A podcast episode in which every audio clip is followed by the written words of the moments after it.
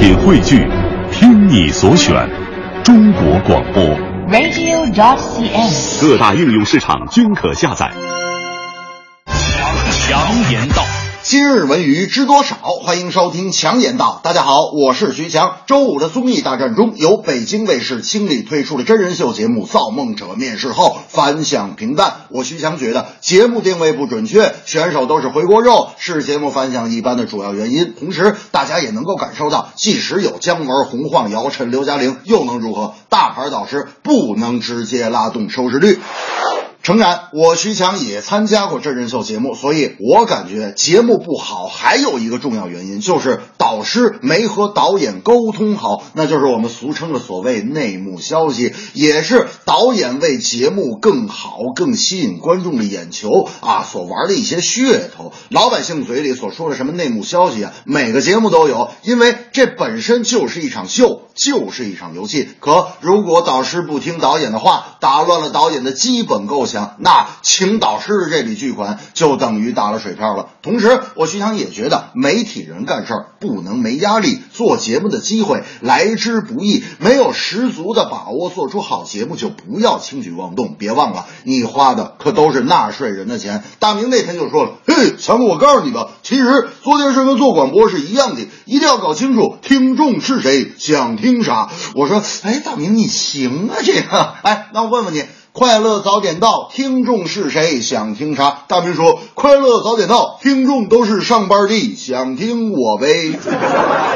近日，海口马拉松赛结束，却并不圆满，因长达九个小时的交通管制，造成了市民生活诸多不便。开始啊，市民只是吐槽，最后却变成了赤裸裸的不满。通过办赛提升城市形象确实没错，但如果以扰民为代价，那办赛的意义又何在呢？虽然啊，这件事情只是一个个例，但。国家体育总局目前已经取消了所有马拉松比赛的审批，同时鼓励民间组织对马拉松比赛的申办和参与。由于中国的跑步爱好者逐年增加，马拉松比赛也是日渐火爆，但各地争办马拉松赛事目前主要的目的还是停留在这个推广城市形象啊、促进这个旅游产业等方面，却淡化了全民健身。我徐强觉得，体育就是体育，别和政绩唱到一块儿。马拉松在中国还是经历了血泪和成长。参赛者有比赛中半道突然猝死的，有这个选手随地小便的啊，有随地乱扔垃圾的。但马拉松正在中国走向成熟。大明那天就气喘吁吁的，一进单位就喊：“哎呀，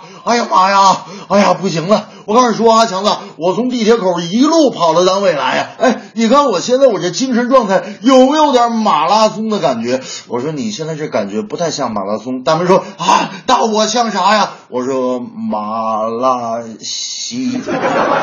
这正是漫天都是真人秀，要把情怀来追求。总局规范马拉松，全民一起来加油。综艺节目的花样多，为何选手总是那几个？只为收视率火热，可我却不快乐。